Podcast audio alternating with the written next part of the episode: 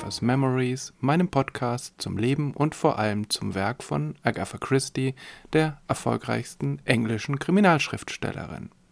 Mein Name ist Manuel Kronast und ich bin eigentlich seit meiner Jugend ein großer Fan von Agatha Christie, auch wenn ich erst ein Jahr alt war, als der letzte Roman, den Agatha Christie selbst geschrieben hat, erschienen ist.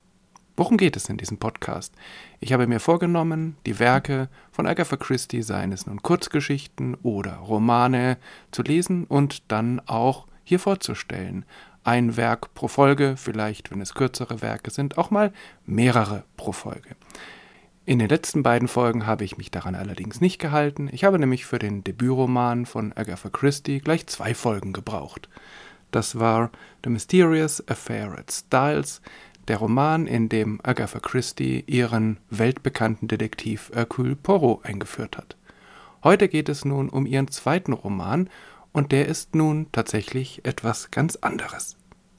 Er ist 1922 erschienen und heißt The Secret Adversary. Kein Detektivroman, kein Hercule Poirot, sondern ein Thriller, so die Definition von Agatha Christie. Man könnte es aber auch einen Abenteuerroman nennen. Sie stellt ihm nämlich eine Widmung voraus, die lautet To all those who lead monotonous lives in the hope that they may experience at second hand the delights and dangers of adventure. Auf Deutsch gewidmet all denjenigen, die ein eintöniges Leben leben, in der Hoffnung, dass sie erfahren mögen von zweiter Hand die Freuden und Gefahren des Abenteuers. Auf der einen Seite ist es ja schon ziemlich mutig von Agatha Christie, gleich nach ihrem ersten Roman, der doch einigermaßen erfolgreich war, das Genre zu wechseln, etwas ganz anderes auszuprobieren und nicht in dem gleichen Schema weiterzumachen, so wie das sicher auch der Verlag gerne gehabt hätte.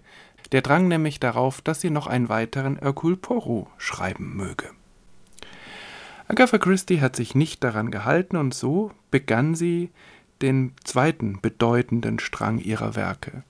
Einen Strang, den wir aber heute gar nicht mehr so genau kennen. Denn für uns ist Agatha Christie natürlich die Verfasserin von Detektivromanen. Aber sie hat auch eine ganze Reihe von Romanen geschrieben, die nichts mit einem klassischen Detektivfall zu tun haben, sondern die eben tatsächlich in die Kategorie Thriller oder Abenteuerliteratur oder auch Spionageroman fallen. Immer wieder geht es um Weltverschwörungen, immer wieder geht es um dunkle, geheimnisvolle Mächte und in der Regel kommen dabei junge Menschen vor, die ins Ungewisse gehen, voller Abenteuerlust und die Welt oder zumindest ihre eigene Welt retten. Dieser Roman ist in dieser Reihe nicht nur besonders, weil es der erste ist, sondern auch weil wir darin Tommy und Tuppence kennenlernen. Zwei junge Menschen damals, die uns in drei weiteren Romanen und einer Reihe von Kurzgeschichten begegnen werden. Anders als Hercule Poirot und Miss Marple altern sie tatsächlich. Sie sind stets ungefähr ein Jahr zählend jünger als ihre Autorin und so sind sie im letzten Roman, den Agatha Christie geschrieben hat, Anfang der 70er Jahre, dann eben auch Anfang ihres achten Lebensjahrzehntes, also Anfang 70. Aber bis dahin sind es ja noch Jahrzehnte hin. Wir schreiben nun das Jahr 1921. Agatha hat gerade ihren ersten Roman veröffentlicht, er ist durchaus ein ansehnlicher Erfolg, aber noch immer hat sie nicht das Gefühl, dass das nun ihr Lebensunterhalt ist, ihr Lebensinhalt, dass sie damit viel Geld verdienen kann. Die finanzielle Situation ist damals durchaus angespannt, nicht für sie selbst.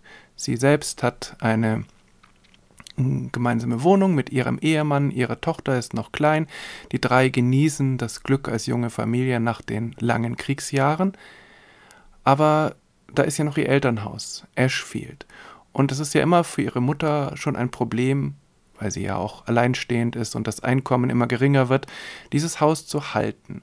Und so gibt es wieder einmal die Überlegung, Ashfield zu verkaufen. Aber Agatha möchte das nicht. Und nachdem ihr Ehemann Archie ihr erstmal zugeraten hat, weil dieses Haus doch viel Stress brächte für sie und ihre Mutter, kommt er dann mit dem Ratschlag, dann schreib doch einfach noch ein neues Buch. Und Agatha sagt, ja, meinst du? Warum nicht, sagt er. Und obwohl sie nicht unbedingt das Gefühl hat, dass sie damit die finanziellen Probleme alle lösen kann, lässt sie sich darauf ein und macht sich dann daran, ihren zweiten Roman zu schreiben. Der Verlag veröffentlicht das 1922 und es wird ebenfalls ein Erfolg, auch wenn Agatha auch damit noch nicht reich wird.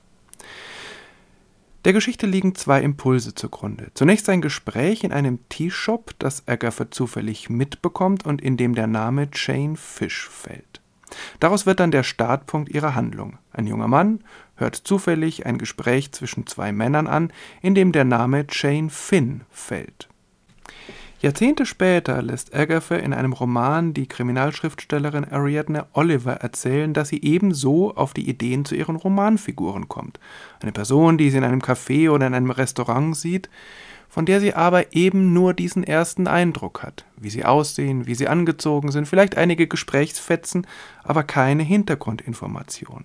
Doch das genügt als Startpunkt einer kompletten Charakterisierung. Zu viel Information über diese Person wäre hinderlich für die Fantasie.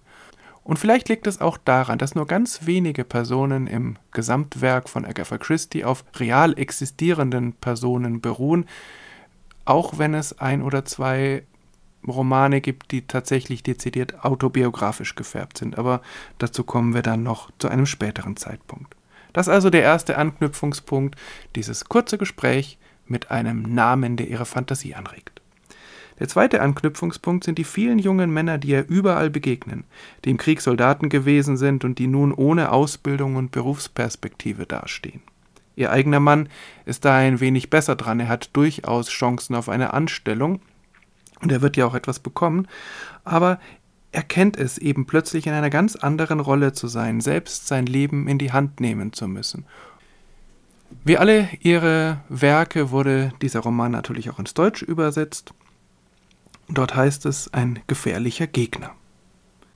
Das Buch wurde übrigens wenige Jahre später, 1929, verfilmt. Es ist die zweite Verfilmung eines Werkes von Agatha Christie und interessanterweise ist es ein deutscher Stummfilm mit dem Namen Die Abenteurer GmbH. Worum geht es also in diesem Roman? Zunächst einmal beginnt der Roman mit einem Prolog, der fünf Jahre vor der eigentlichen Handlung spielt, und zwar auf dem Passagierschiff Lusitania. Hier benutzt Agatha Christie ein historisches Ereignis. Am 7. Mai 1915 wurde das britische Passagierschiff Lusitania von einem deutschen U-Boot versenkt. 1198 Menschen kamen ums Leben, nur 761 überlebten.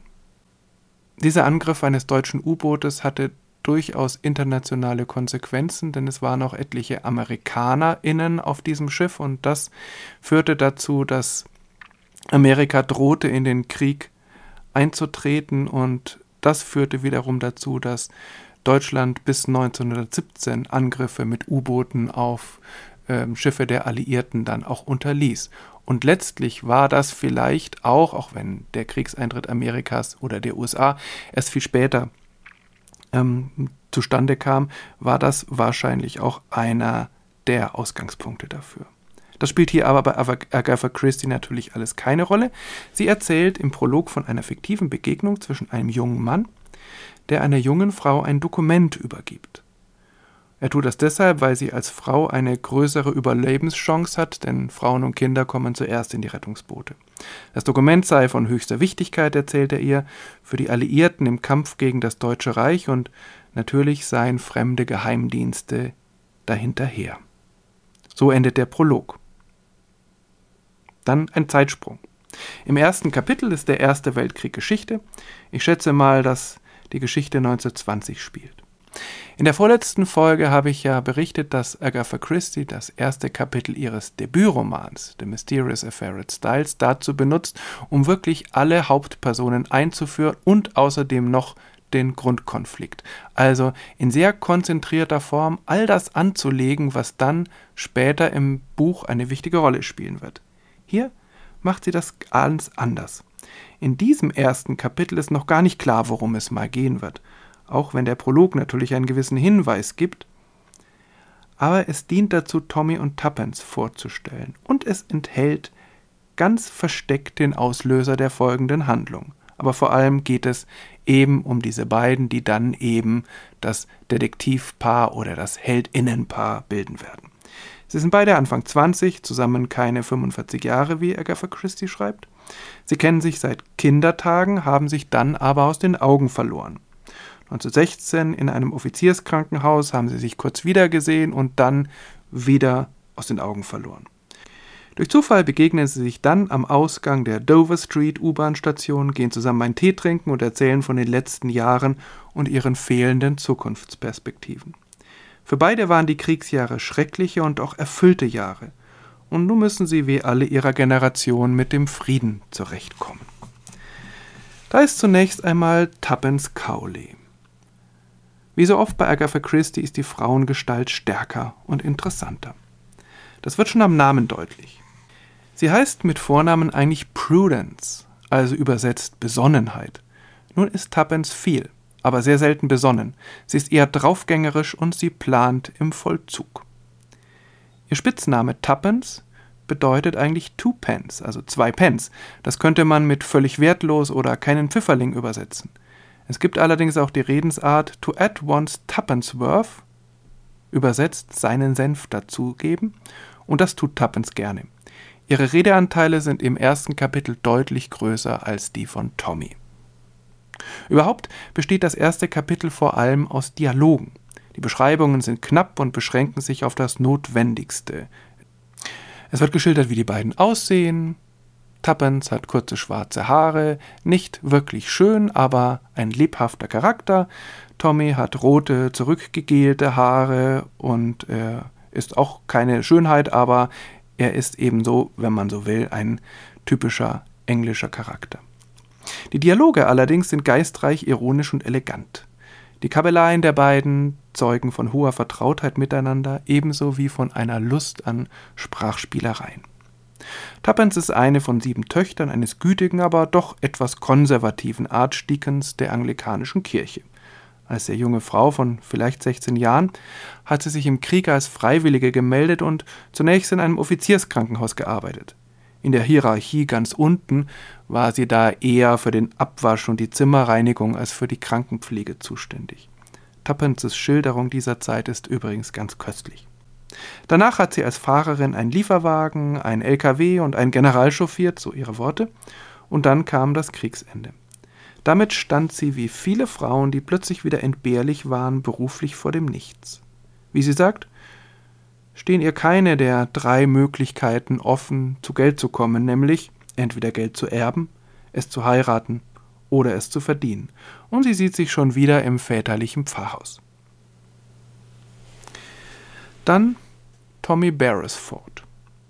Sein Name hat keine besondere Bedeutung, er ist einer der häufigsten britischen Namen und er hat auch keinen Spitznamen. Er war als Offizier in Frankreich, in Mesopotamien und in Ägypten. Wir erfahren später, dass er dort auch für den Nachrichtendienst gearbeitet hat. Wofür genau, wird nicht klar. Nun muss er sich einen Job suchen und merkt, dass er eigentlich für nichts geeignet ist. Auch das genau wie viele andere junger Männer seiner Zeit. Ganz am Anfang ihres Zusammentreffens erzählt Tommy übrigens von einem Gespräch, das er zufällig und bruchstückhaft mit angehört hat und in dem es um jemanden namens Jane Finn So humorvoll dieses erste Kapitel auch geschrieben ist, so scheint doch das Elend einer Kriegsgeneration durch, die zwar überlebt hat und auch keine großen geistigen Schäden davongetragen hat, auch das gab es ja natürlich ganz häufig, diese Shellshock-Elemente. Aber auch bei denen, die nichts dergleichen davongetragen haben, ist es so, dass sie nicht so genau wissen, was sie mit sich anfangen sollen. Tommy und Tuppence allerdings sind abenteuerlustig. Sie haben alles abgegrast und überlegt, was gewöhnlich ist, und nun wollen sie etwas Ungewöhnliches versuchen. Und so gründen sie halb im Scherz eine junge Abenteurer GmbH. Ernst gemeint ist eine Anzeige, die Sie dann aufgeben wollen, die natürlich Tappens verfasst. Dort steht: Zwei junge Abenteurer zu mieten. Willig alles zu tun, überall hinzugehen. Bezahlung muss gut sein. Kein unvernünftiges Angebot wird abgelehnt. Diese Anzeige wird nie veröffentlicht werden, aber das Gespräch darüber führt dazu, dass Tappens am Ende des ersten Kapitels auf dem Nachhauseweg von einem Mann angesprochen wird. Mr. Whittington, wie er sich nennt, macht ihr das Angebot, als seine Nichte für einen fürstlichen Lohn drei Monate in einem Pariser Mädchenpensionat zu verbringen. Daraus wird nichts, als Tappens nach einem falschen Namen sucht, dem sie ihnen geben kann, und sie nennt sich kurzerhand Jane Finn. Es stellt sich heraus, dass Mr. Whittington einer der Männer ist, die Tommy unfreiwillig belauscht hat, und Mr. Whittington denkt nun, dass Tuppence über seine finsteren Pläne Bescheid weiß. Sie weiß natürlich nichts, aber sie verbirgt das so gekonnt, dass er ihr 50 Pfund gibt und sie bittet, am nächsten Tag wiederzukommen. Als sie das tut, ist er verschwunden und es fehlt jede Spur. Aber so kommt dieses Abenteuer im Gang. Im Verlaufe ihrer Nachforschungen finden sie heraus, dass Jane Finn die junge Frau auf der Lusitania war, die damals das Dokument bekommen hat und seitdem nicht aufzufinden ist. Das Dokument selbst ist inzwischen sehr brisant geworden und, sollte es veröffentlicht werden, könnte es die britischen Inseln in Revolution und Anarchie stürzen. Und so machen sich die jungen Abenteurer völlig unbedarft und ohne jegliche Erfahrungen an die Ermittlungen, daran Jane Finn zu finden, und sie schaffen es natürlich, Jane Finn zu finden, das Dokument sicherzustellen und die britischen Inseln sowie irgendwie auch die Welt zu retten. Musik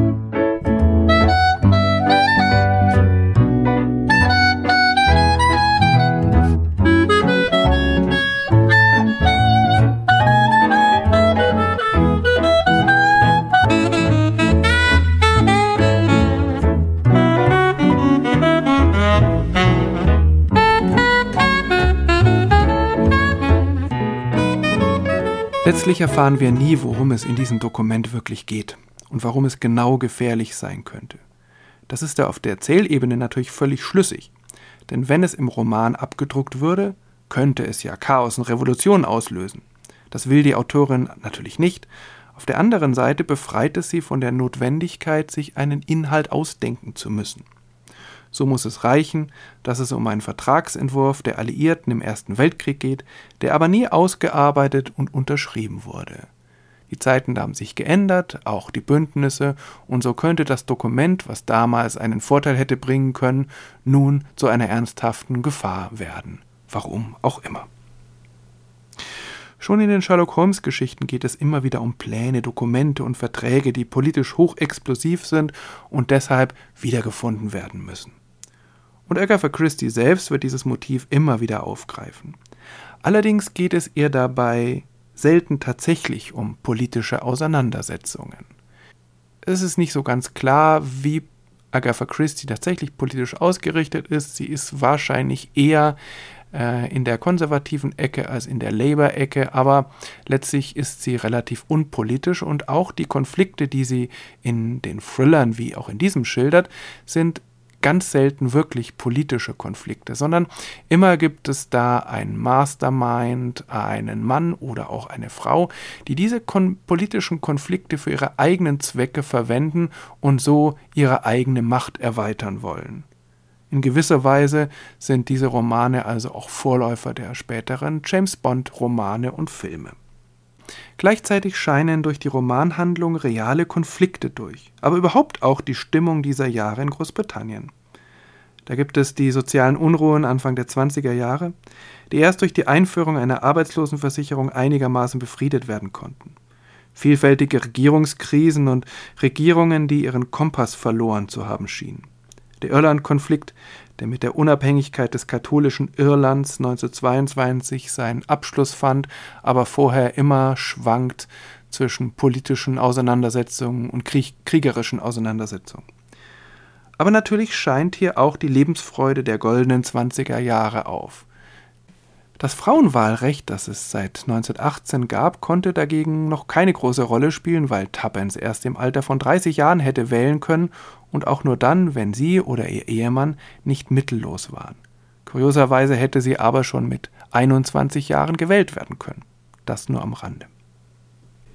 Nun zur Charakterisierung. Vordergründig sind Gut und Böse deutlich sichtbar und durchaus klischeehaft verteilt. Auf der einen Seite stehen natürlich Tommy und Tuppence, da ist völlig klar, auf welcher Seite sie stehen. Ihr Auftraggeber ist Mr. Carter, der in nicht näher identifizierter Funktion für die Regierung arbeitet, auch irgendwie für den Geheimdienst. Auch er ist typisch für Charaktere in Agatha Christie's Romanen, die irgendwie für den Geheimdienst arbeiten, aber ihre genaue Position ebenso wenig offenlegen müssen wie ihre Beweggründe. Und das ist dann ganz ähnlich wie bei dem Inhalt von ähm, dubiosen und geheimen Verträgen. Für AutorInnen ist sowas natürlich nicht unpraktisch. Natürlich ist es zweifelhaft, inwieweit Agatha Christie überhaupt eine realistische Vorstellung von der Arbeit eines Geheimdienstes hatte. Wahrscheinlich hatte sie davon relativ wenig, aber das ist für das Lesevergnügen auch wirklich völlig einerlei. Dann Julius P. Hersheimer, ein amerikanischer Millionär, der nach England gekommen ist, um seine Cousine Jane Finn zu suchen. Sowohl in seiner Sprache als auch seiner explosiven Tatkraft ist er ein Klischee-Amerikaner, der Probleme gern dadurch löst, dass er sie einfach mit Geld zuschüttet. Etwas später tritt Sir James Peel Edgerton in Erscheinung, ein bekannter Anwalt und Parlamentsabgeordneter mit viel Einfluss und Erfahrung, der dann eine maßgebliche Rolle bei den Ermittlungen spielt. Und schließlich hat hier Albert seinen ersten Auftritt. Er heißt einfach nur Albert. Er ist ein Liftboy, dem Tuppence zufällig begegnet. Als eifriger Leser von Detektivgroschenromanen lässt er sich gern für alle möglichen Aufgaben einspannen und er wird dann in späteren Geschichten und Romanen zum Butler von Tommy und Tuppence aufsteigen. Auf der Gegenseite steht eine Riege von internationalen zwielichtigen Gestalten. Da ist Mr. Whittington, das ist sozusagen so etwas wie der englische Abteilungsleiter dieses Verschwörerrings. Da gibt es Boris Graf Stepanow, einen Russen, oder den Russen Kramienin, den Drahtzieher der russischen Revolution, einen finsteren englischen Gewerkschafter, einen effizienten Deutschen, einen irischen Freiheitskämpfer und die wunderschöne Rita Vandermeer, um nur einige zu nennen. Also das sind schon irgendwie ähm, Spionageromangestalten von der Stange, aber sie sind erstens alle nicht uninteressant und zweitens baut sie Agatha Christie sehr geschickt in ihre Handlung ein. Es sind nicht die Charaktere, die so besonders sind, sondern auch in diesem Roman ist es die Handlung, die so besonders ist und die spannend, actionreich und ja auch sehr mysteriös ist. Aber dazwischen, zwischen all diesen Klischee-Charakteren gibt es zwei Personen, die nicht greifbar sind und auch nicht so ganz einzuordnen. Zunächst natürlich Jane Finn, hinter der alle her sind.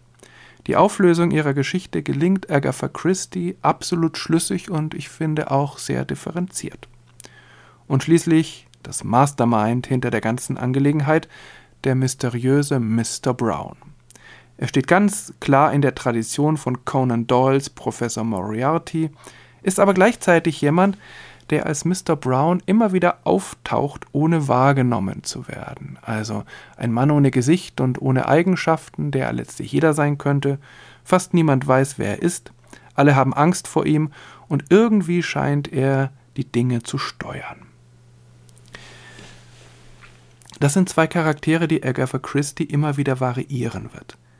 Die, die allwissende Person, die im Hintergrund die Fäden zieht. Das könne ein Superverbrecher wie Mr. Brown sein, aber auch ein Detektiv wie Hercule Poirot.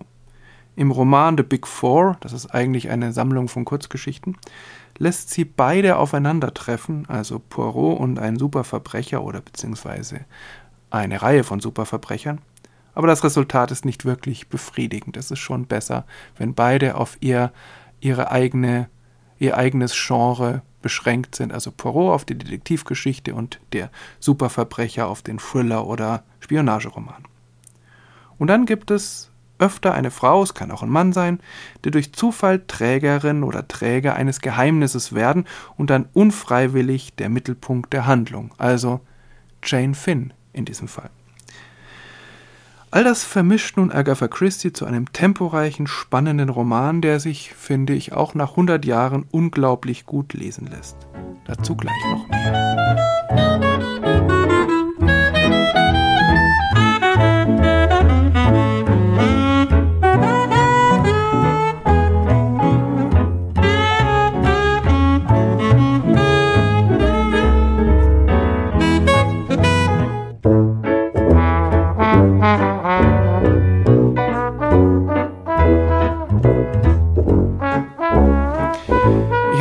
Schon gesagt, wie stark im ersten Kapitel der Fokus auf den Dialogen liegt. Das wird später etwas weniger, dennoch ist vor allem die Beziehung zwischen Tommy und Tuppence in hohem Maß dialoggesteuert. Ihre verbalen Auseinandersetzungen und Kabeleien sind geistreich und elegant, aber vielleicht auch der Grund, warum sie erst spät merken, was sie füreinander empfinden. Ihren Dialogen fehlt eben bei aller Spritzigkeit die Tiefe. Und das ändert sich irgendwann.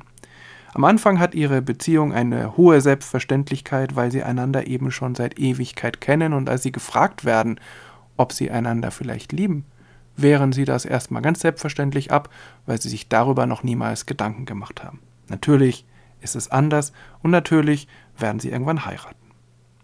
Aber zunächst einmal ein Beispiel für eine dieser sehr geistreichen Dialogpassagen. Zunächst mal einfach auf Englisch.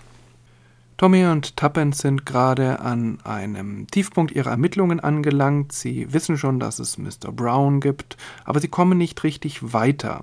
Sie versuchen jetzt äh, Rita, also eine seiner Verbündeten, zu finden, und auch da haben sie bis jetzt keinen Erfolg. Und so sitzen sie etwas betröppelt im Teehaus und unterhalten sich.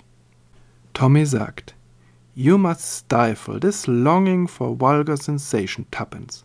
Remember that if Mr. Brown is all he is reported to be, it's a wonder that he has not ere now done us to death. That's a good sentence, quite a literary flavor about it. Tuppence antwortet, You're really more conceited than I am, with less excuse. But it certainly is queer that Mr. Brown has not yet wreaked vengeance upon us. You see, I can do it too. We pass on our way unscathed. Perhaps he doesn't think us worth bothering about, suggested the young man simply. How horrid you are, Tommy. Just as though we didn't count. Sorry, Tuppence. What I meant was that we work like moles in the dark and that he has no suspicion of our nefarious schemes. Ich versuche jetzt einfach mal eine Übersetzung. Also Tommy sagt, ähm, du musst diese Sehnsucht nach vulgärer Sensation unterdrücken, Tuppence. Erinnere dich dran dass wenn Mr. Brown tatsächlich das ist, was von ihm erzählt wird, ist es ein Wunder, dass er noch nicht uns zu Tode gebracht hat. Das ist ein guter Satz mit einer ziemlich literarischen Note. Tuppence sagt, du bist wirklich noch eingebildeter als ich, mit weniger Grund. Aber es ist natürlich seltsam, dass Mr. Brown noch nicht Rache an uns geübt hat. Du siehst, ich kann es auch. Wir gehen unseren Weg unversehrt. Vielleicht findet er nicht, dass wir es wert sind, sich mit uns zu befassen. Wie schrecklich du bist, Tommy. Gerade als zählten wir nichts. Entschuldige, Tappens, was ich meinte war, dass wir wie Maulwürfe im Dunkeln arbeiten und dass er keinen Verdacht hegt von unseren schändlichen Plänen. Dieser Dialog zeigt auch, dass es alles für sie zunächst mal nur ein Spiel ist. Das ändert sich dann, als sie selbst beide für mehrere Tage gefangen gehalten werden. Nicht beide gemeinsam, sondern beide getrennt und beide auch umeinander Angst haben. Daran merken sie zum einen, dass sie einander lieben, aber auch, dass es ernst wird und dass all diese Ermittlungen tatsächlich kein Spiel sind. Aber letztlich ist auch dieser Roman, wie die Detektivromane oder sogar noch mehr, ein Spiel der Autorin. Das ändert sich im Laufe der Jahrzehnte in den Romanen Agatha Christie's. Es ist immer noch in gewisser Weise ein Wettstreit zwischen Autorinnen und Leserinnen, aber es wird doch ernster und dieser Spielcharakter tritt zurück und die Autorin nimmt selber die Konflikte, über die sie schreibt, ernster und ähm, verbindet mehr und mehr auch moralische oder ethische Fragen damit. Das ist hier aber noch nicht so. In diesem Roman setzt sie deutlich mehr auf Action als in ihrem ersten Roman. Die Hauptpersonen werden niedergeschlagen, mit dem Tod bedroht, verfolgt, immer wieder eingeschüchtert. Die Handlung hat ein hohes Tempo und vor allem am Schluss beträchtliche Spannung. Auch das ist für Agatha Christie nicht gerade typisch. Wenn man das mit The Mysterious Affair at Styles vergleicht, da ist nicht wirklich Spannung vorhanden. Natürlich ist es spannend, wer es denn gewesen ist und wie Poirot am Ende das Rätsel lösen wird, aber es ist keine Person wirklich in unmittelbarer Gefahr. Das ändert sich hier.